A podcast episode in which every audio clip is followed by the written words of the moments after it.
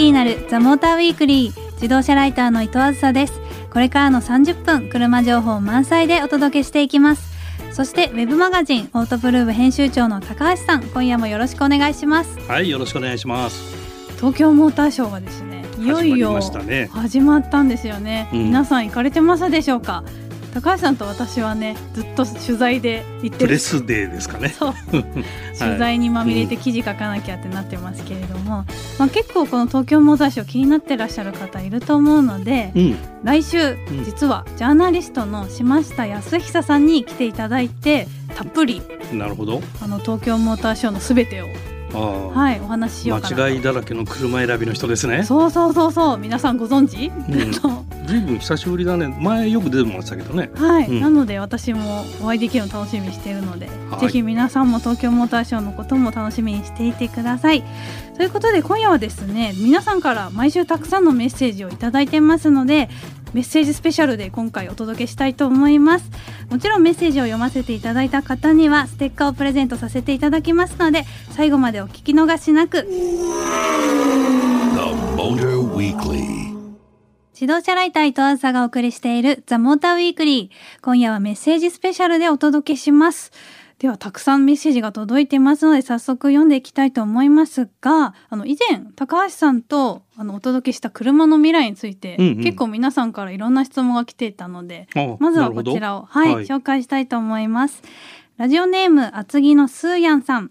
高橋さんの車の未来の話大変興味深く聞かせてもらいました。嬉しいね。ありがたいですね、うん、これを聞くと車の電動化は避けられないのかなと思いました。そこで思い出したのですが以前バッテリー交換式の電気自動車を開発していることを聞きました。バッテリーをどんな車に合うような規格にすればスタンドやディーラー修理工場などで交換できて、うん、航続距離や充電待ちの問題が多少は改善されるのではないかなと思いました、実際そのようなバッテリー交換式の電気自動車の開発はあるのでしょうかという質問ですが、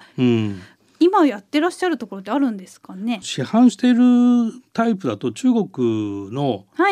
ニオっていうね、NIO ニオ。ニオ。ニハオ。ニーハオの ニオ？略？知らん そのニオっていうメーカーが出してる車はカートリッジ式の交換タイプをやっていて、えー、メーカー自身がその交換ステーションを、はい、あの自ら建築しているっていうことはやってたりするのとあとはホンダがねあの、うんうん、市販はしてないんだけど、はい、未来のモビリティみたいな形で、はい、こうキックスケーターから2人乗りの超小型モビリティみたいなぐらいまでが、うんうんそのカートリッジ式のバッテリーを搭載するようなことで進めているかな。えー、そうなんですね。そのカートリッジって、うん、結構バッテリーって重たいイメージがあるんですけど、一本一本交換できるものなんですいやいやだからそこは自動車に車載しているバッテリーって、うん、何キロあるか分かる？何キロだろう、まあ、何十キロありますよね。いや何十キロだね100キロ200キロの世界だ,、えー、だからそれを交換自分でそうそうそう。だからそれはほぼ不可能なんでそうですね。あの人間が持てるサイズの容量のサイズに小さくしてカートリッジ化するっていうことだよね。でそれでやるとやっぱ電池容量が小さくなるから、はい、当然出力も下がるし、うんうん、航続距離も短くなると。なるほど。だからキックスケーターみたいんだったらカートリッジ1個でいいけど2人のモビリティだったら2人乗ると重くなるからもうちょっとパワー欲しいなみたいになるじゃない、うん、そうするとそれ4つ積みましょうみたいになるっていうね、はい、そんなようなことはやっている。ただそのカートリッジ化していくとさ今言ったように、うん、規格化されるから、はい、みんなが同じバッテリー使うと、まず性能差が出なくなるよね。確かにそうなっちゃいますよね。ね、同じ容量の同じパッケージでこう車を作っていかないといけなくなっちゃう。それとバッテリーをどこに積むかっていうのは結構自動車メーカーのノウハウだったりもして。そうですね。だからデザインの自由度っていう意味でも、うん、そのカートリッジ式になると積む場所が決められると、はい、デザイン制約がかなり狭められちゃう。そうですね。デザインの面白さっていうのは制約されるかなっていうところがあってでそれよりもドイツとかでやってるのは、はい、まあ、日本はできるかどうか分かんないけども、うん、えーと、充電する時の高電圧、はい、電圧をとにかく上げていく。で高電圧でバチンって入れちゃうっていうね。なるほど。瞬間。スピーディーに入れる。そうそう。瞬間充電みたいなね。そっちの研究をしていったりもしてねそれだとわざわざ交換しなくても充電をちゃんと差し込めばすぐ瞬時に充電できちゃうと。では次のメール読んでいきたいと思います。ラジオネームジーナさん。自分的に残念なお知らせを受けました。それはスバルの EJ20 がついに終わりだということです。まあ急に EJ20 って何って言われるかもしれないですけどエンジンの型式ですよねこれ、はい、水平対向エンジンの、まあ、スバルの有名なエンジンでとうとう WRX にも FA20 搭載ということですが、まあ、これもエンジンの名前ですね。自分的にはロングストロークはどうなの？と思っていますと。かなりマニアな。そうですね、うん。実はですね私のいとこも最近この最後の EJ20WRX を買いまして。本当。そうやっぱスバリストの方にとってはこの EJ20 っていうエンジンがどれだけ大事なエンジンなのかなっていうのは、エンジン愛だね。はい、感じました。でさっきのこの電動化の話とね、はい、こういうエンジンの特徴をこう関連付けて考えると、うん、まあ、電動化される中で、はい、エンジンがいいっていう車も当然残ると思うの、うんうんうん、だから今度エンジンの価値っていうかね、はい、エンジンじゃなきゃって言わせなきゃいけなくなってくるからそうですね。よりこう魅力的なエンジンを作らないと、生き残るのが難しくなってくる、うんうん、だからみんなが普段使っていて何でもいいよっていうエンジンは、はい、どんどんモーターに変わっていくよね。うん確かに、やっぱこうこのエンジンじゃなきゃっていう方が要求がやっぱ強くなると思うね。ねまあ、そうやって住み分けが今後どんどん進んでいくんじゃないかなという感じがしますね。うん、で他にもたくさんメッセージ届いてますのでちょっと皆さんも紹介させていただきたいなと思うんですが、えー、ラジオネーム軽トラ野郎さん。CHR がマイナーチェンジしてマニュアルトランスミッションが追加されましたね。ということなんですけど、うん、そうなんですか？すみません私知らなかった。IMT 前もともとヨーロッパで出たやつが国内にも入りました、えー、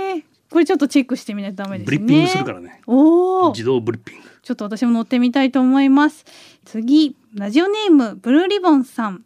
BMW7 シリーズプレステージクラスを知る人に解説の記事を読みました。えそっか 4WS ですか。ありがとうございます、ね、高橋さんの記事読んでくださったってことですかね、うん、はい。えー、四輪ソーダって工事現場で見かけるラフタークレーンにもついてませんかね、うん、なんでしょう？ラフタークレーンわからない。わかんない。すいません。わからなかったです。はい、まあでも高橋さんの記事皆さんも読んでみてください。ラジオネームペチャンプさん。OEM の車種ってもともとどこの車なのか見抜く方法はありますか？だそうですが。うん。難しいですね。難しいね。まああの関係性を見るしかないね。そうですよね。まあダイハツとスズキが大体提供してるんで、うん、そうですね。はいその他のメーカーに同じような形の車があれば、うん、ダイハツかスズキから来てないか。そこは契約の関係を見れば。なるほど、うん、そういうなんか大人の事情じゃないです。大人の話か。はい、チェックすれば分かりやすいかもしれないということですね。ラジオネームとんぎりクラブさんえー、ロードスター30周年ミーティングは参加されましたか？という。あ行くっつったもんね。あのこの時台風来ちゃっててすいません。で私ちょっと鈴鹿にとどまってそのまま F1 見ちゃいまして すいません。ロードスター30周年ミーティング行けなかったんですけど40周年は参加したいと思うので ぜひ一緒に行きましょう。ラジオネーム名ばかり GT さん。アザーズさん高橋さんこんばんは。こんばんは。10月6日に岡山国際サーキットで開催されたフォーミュラドリフトジャパンを見に行きました、フォーミュラドリフトとはアメリカ発祥のドリフト競技で、うん、D1 さながらのドリフト車の音やタイヤの焦げる匂いが凄まじかったです。お二人は D1 やフォーミュラドリフトを観戦したことはありますか？ということなんですが私ドリフト見に行ったことないんですよ実は。Me too. 意外にね、ドリフトってなんとなく行く機会が少ないんですよね、ね、我々って、ちょっと私も気になるので次回はぜひチェックしていってみたいと思います。では最後にもう一つご紹介します、えー、ラジオネームレッドペガサスさん。鈴鹿フェラーリが残念でしたね。予選までは良かったのですがということですいません。そう鈴鹿はですね私の応援しているメルセデスのバルテリ・ボッタス選手が勝ってしまったので すいません私は大喜びでしたけどもね。なんかシンガポールの話するするって言ったけどいつするの？あそうなんですよね。私今年シンガポールグランプリにも、うん、まあ自腹を切って一泊三日の弾丸ツアーで行ってきたんです。鈴鹿もそうだったんじゃないそう鈴鹿もほぼ弾丸で 行ってきたんですけど海外レース参戦はこれで2年目だったんですけどなんかたまたまドライバーがこう通る道に遭遇しまして、うん、サインもいっぱいもらえちゃったりとか。ただのファンだ。そう本当に楽しい思いを させていただいて、うん。で鈴鹿も今回行ったんですけど結局ですね、うん、シンガポールに1泊3日で弾丸で行っても鈴鹿に予選からちゃんと泊まりながら行っても、うん、あんまりこう費用が変わらなかったりするんですよ。実はあのうまくやりくりすると海外観戦って意外とできちゃうんだなっていうので、うん、なるほど、はい、来年はベトナムグランプリができるのでそれも行っちゃおうかなっていう、今画策中なので。フォー食べに。そう美味しいものいっぱいありますしね、うん、なのでぜひ皆さんもですねちょっとレース観戦海外も行ってみようかなと思う人はぜひ自分で調べてみると、意外に行けちゃったりするので、やってみてください。ぜひ楽しいと思います。ということで皆さんたくさんのメッセージありがとうございました。メッセージを読ませていただいた方にはザ・モーターウィークリーオリジナルステッカーをお送りしますのでお待ちくださいね。さあこの後はあずあず体当たりチャレンジのコーナーです。自動車ライター伊藤あさがお送りしているザ・モーターウィークリー。さあここからはこのコーナー。三菱の車で行くあずあずの体当たりチャレンジ。はい。ということで、このコーナーでは毎月車じゃないとできない体験をお届けしています。今回はどんなチャレンジをしてきたのか、早速リポートをお聞きください。はい。ということで、今回のあずあず体当たりチャレンジでは、野辺山まで行って日本一綺麗な星空を見るというチャレンジをしていきたいと思います。そして今回の相棒となってくれるのが、デリフカ D5 です。で大体道のりがですね約200キロ近くあるんですけれども、まあ、ロングドライブをしつつデリカ D5 をしっかり味わいたいと思います。で今回のデリカ D5 なんですが実は第1回目のアザーズ体当たりチャレンジでもこちら載っているんですけれども第1回目はアーバンギアという割と都会的なデザインのモデルだったのが今回は標準車になりましてよりこう山道をもりもり走れるようなタフなデザインになっています。で今回はですね星空を見るということで天気が心配なんですけれども今のところ天気予報だと晴れているので、まあ、今までのチャレンジを見ても私結構持ってるので綺麗な星空が見れるんじゃないかと思います。それでは行ってきます。はいということで滝沢牧場というところに寄り道してきたんですけれども今乗馬体験も実はやってて早速馬に乗ってきたんですがすごい馬ってこんなに大きいんだと思いました。乗ってみて目線の高さがすごい高くて最初怖いなと思ったんですけど乗ってるうちにこう草原の中を馬と歩くのってすごい気持ちいいなというふうに感じました。でですねここに他にいっぱい動物がいてさっきも牛子牛さんをすごい撫で回したりとか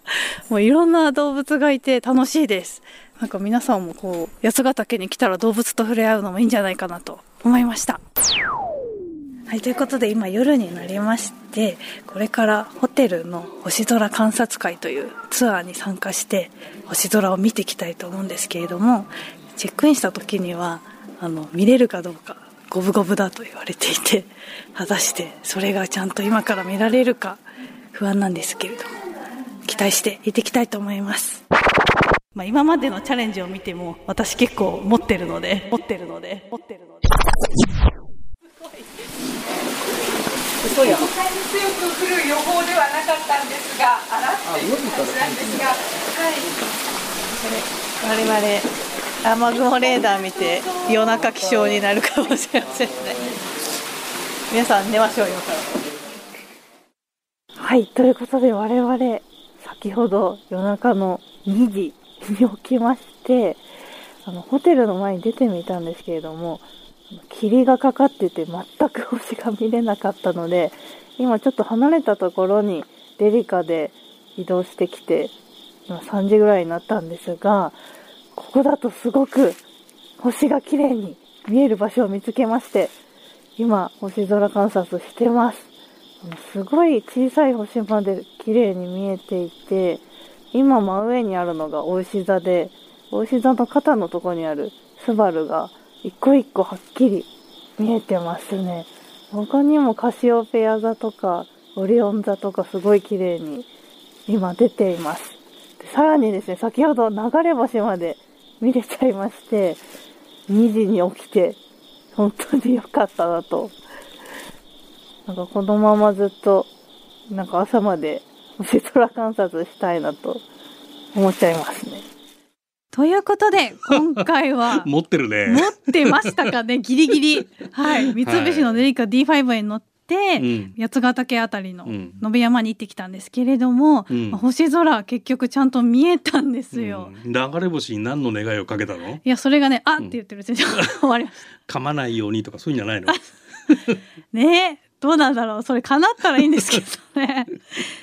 まあこちらのね動画もちゃんと、撮ってありますので、はいはい、星空もぜひ見ていただきたいなと思っていますので、うん、オートプルーブの方でこちら、はい、ぜひ見ていただければと思います。載せてあげよう。で今回相棒になってくれたデリカ D5 なんですけれども、はい、まあ、前回のディーゼルモデルと一緒で、うん、ディーゼルエンジン搭載されてるのは一緒だったんですが、うん、前回アーバンギアということでちょっと都会的なデザインだったのが、うん、タフなイメージのデザインになってて、よりこう八ヶ岳とかその辺りの風景に馴染んでたかなと、はい思いました。ああいう標高高いところでどうあのエンジンは？はいあの本当にやっぱパワーがあってあの余裕があるので、うん、私もずっと運転してたんですけど女性でも長くドライブしてても全然余裕ですし山道登ってる時も不安なく、うん、いろんなところを運転していけるところがやっぱりすごくいいなと。うん、ダート走りたいとかそういう衝動で駆られるの？まあ私ぐらいになるとそう思うかもしれないです 一般の人は思うかな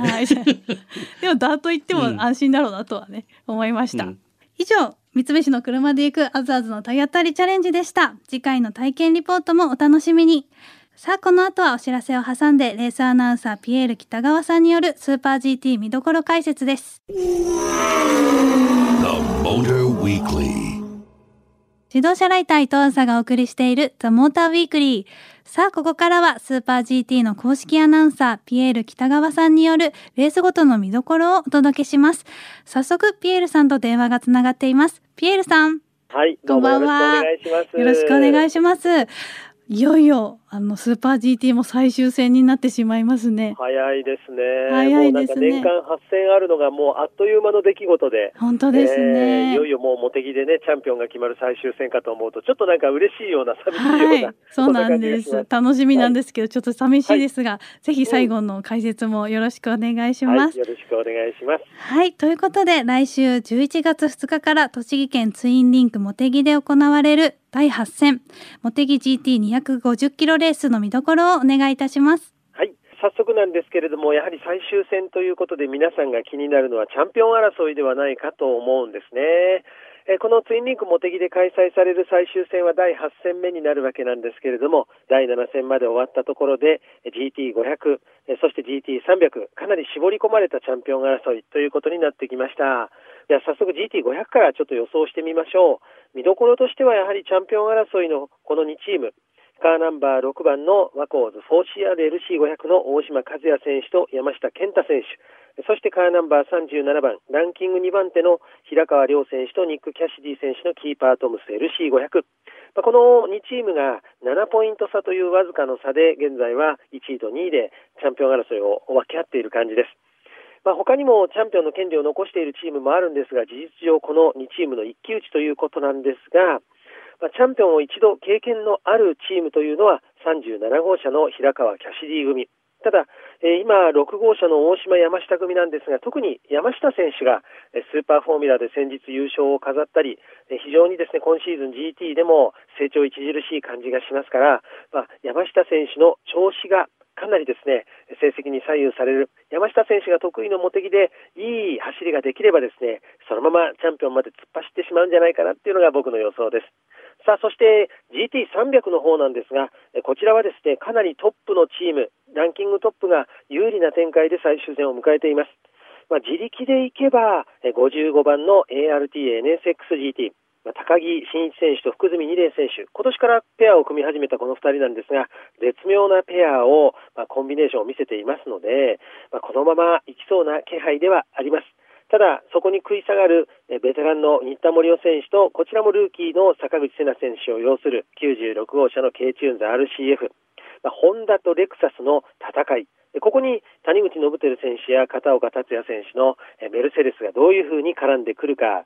まあ、非常に高木選手、久住選手が有利な展開ではあるんですけれども、まあ、いつも最終戦は GT300 は最後大逆転でチャンピオンが決まるというシーズンもいくつかありましたので、ひょっとしたら大きな波乱があるかもしれませんね。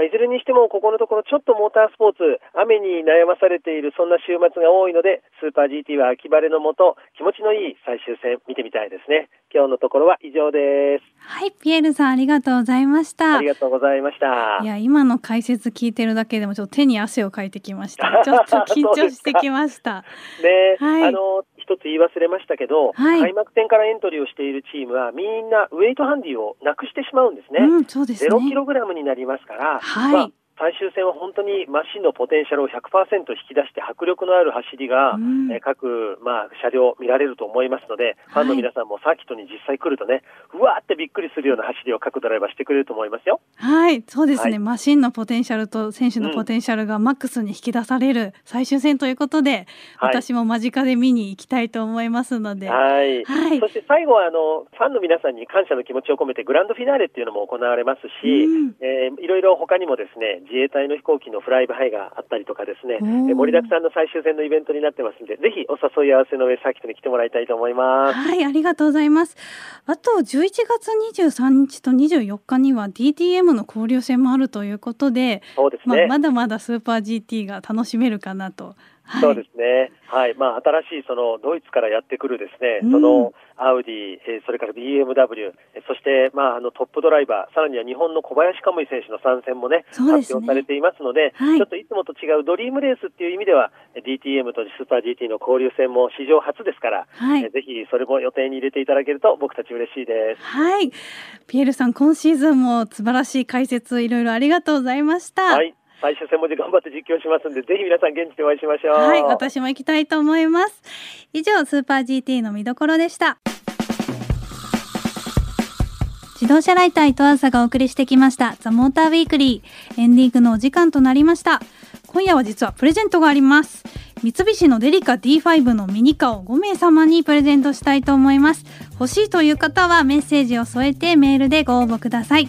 メールアドレスは tm.fm 横浜 .jp ザモーターの頭文字 tm に続いてアットマーク FM 横浜 .jp です。そしてツイッターでも今夜の感想をお待ちしています。ハッシュタグモーターウィークリー847でつぶやいてくださいね。ということでお相手はオートプルーブ高橋明でした。自動車ライターの伊藤梓でした。来週もこの時間にお会いしましょう